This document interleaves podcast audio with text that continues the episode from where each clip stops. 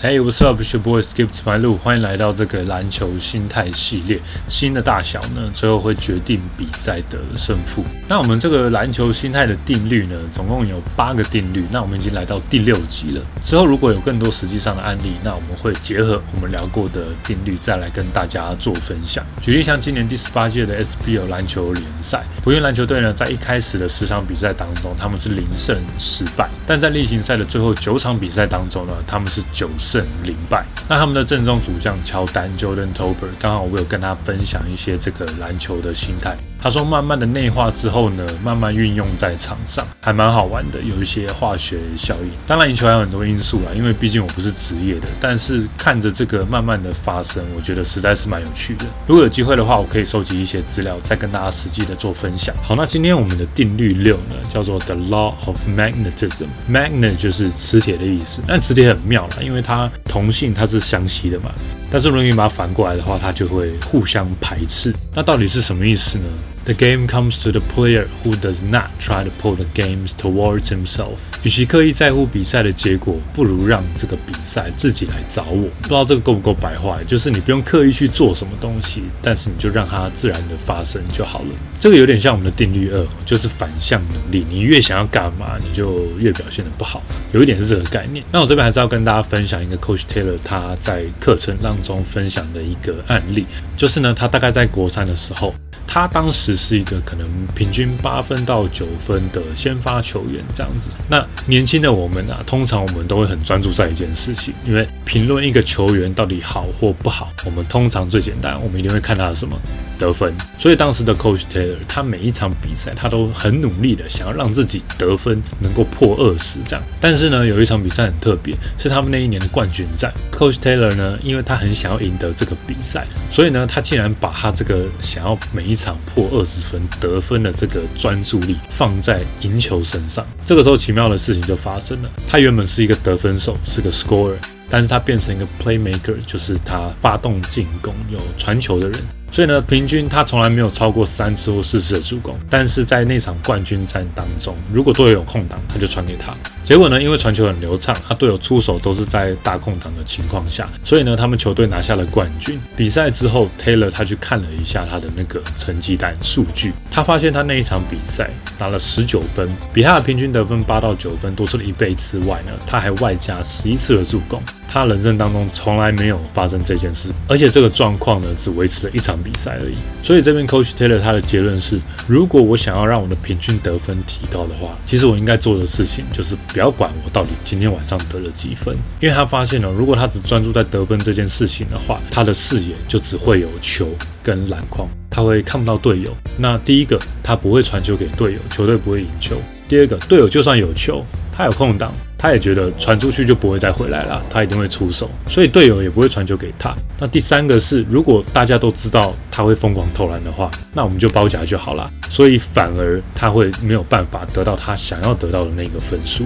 那这种状况，我觉得除非你真的是超级无敌强，那不然我觉得真的队友基本上他都会很难信任你。除非你是可能 Kobe 或 Devin Booker 这种一场夯个五六十分，然后主宰着比赛，我觉得还有可能。我想当这种球员的队友，可能就是两个极端，要么是很辛苦，要么很轻松。但是如果这样的话，整个球队好像就不是在一个很好的前进成长的轨道上面。所以呢，如果我们反向操作，我们不只专注在得分上面，我们让那个球流动。那说实在的，我们反而有更多得分机会，因为其实对方根本不知道他要守谁，每个人都有机会出手。所以我这边讲，Do not try to pull the game，就是把那个。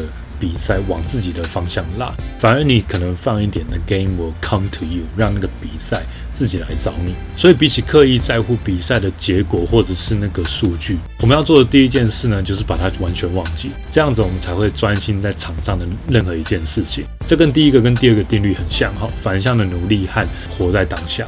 如果我们能做到这个，让自己变成一个磁铁，那这个球呢也会变成一个磁铁，你就会一直把它的吸过来，而且不只是球而已，整个队它都会像一个磁铁，它会都会在你周围，那最后会融为一体。那我们都知道，这种团队的篮球是最难被打败的。举例，进攻非常流畅，Chris Webber 的国王队。还有 Tim Duncan 的马刺队，基本上他们是非常难被打败的。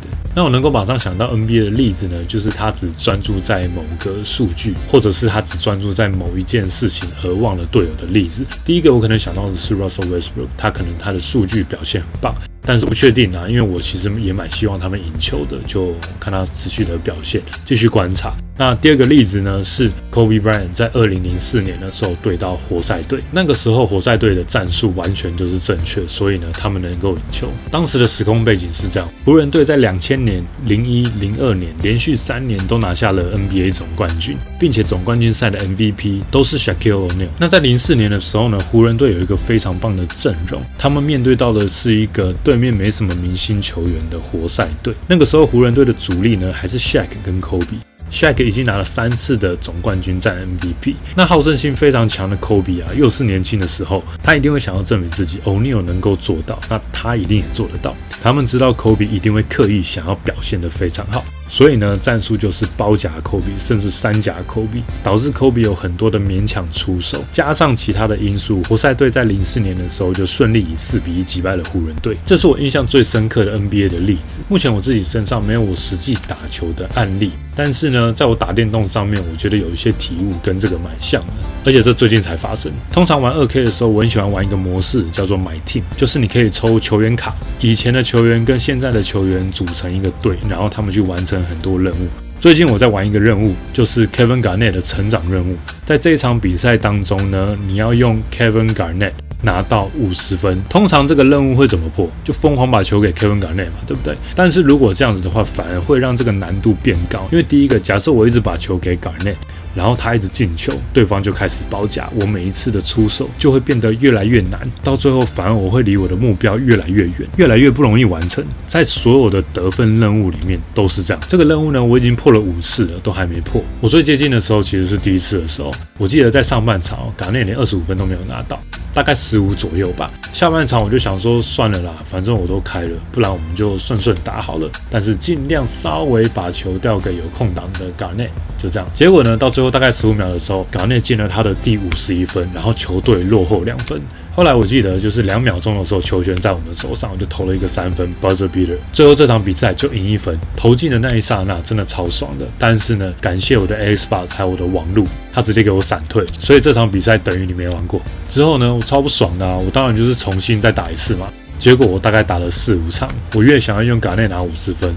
我越没有办法完成，因为他那个体力就会变很少，然后他中距离就投不进。像这种任务只有一个例外，就是你那个球员超级无敌钻石超强，不然的话这种任务超级难达成的。还有一个也是电动的案例，就是我在玩手游那个灌篮高手三打三的时候，如果你觉得你的角色非常的强，可以一个人打全部，然后你完全没有在传球的，通常这种比赛都很容易输，因为到最后呢就会变成两个人守你，甚至三个人守你，尤其你用三井的时候，因为一直投篮，大家都知道你要干嘛。所以重点是，如果你让球更多的流动，反而队友会有很多的空档，才更容易赢球。所以有时候碰到那种疯狂自己杀的人，通常应该都不太会赢。而且通常他们很可爱，他们都会传那个讯息，就说多传球，想说你也没在传球的。好啦，所以这是一些我自己的体会。如果你们有一些在生活当中的体会，也欢迎你们在底下留言让我知道。最后呢，来复习一下我们的定律六：The law of magnetism.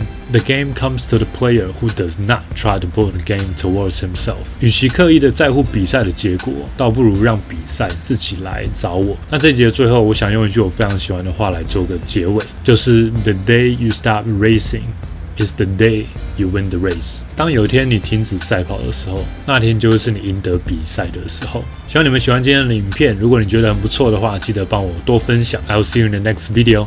Peace.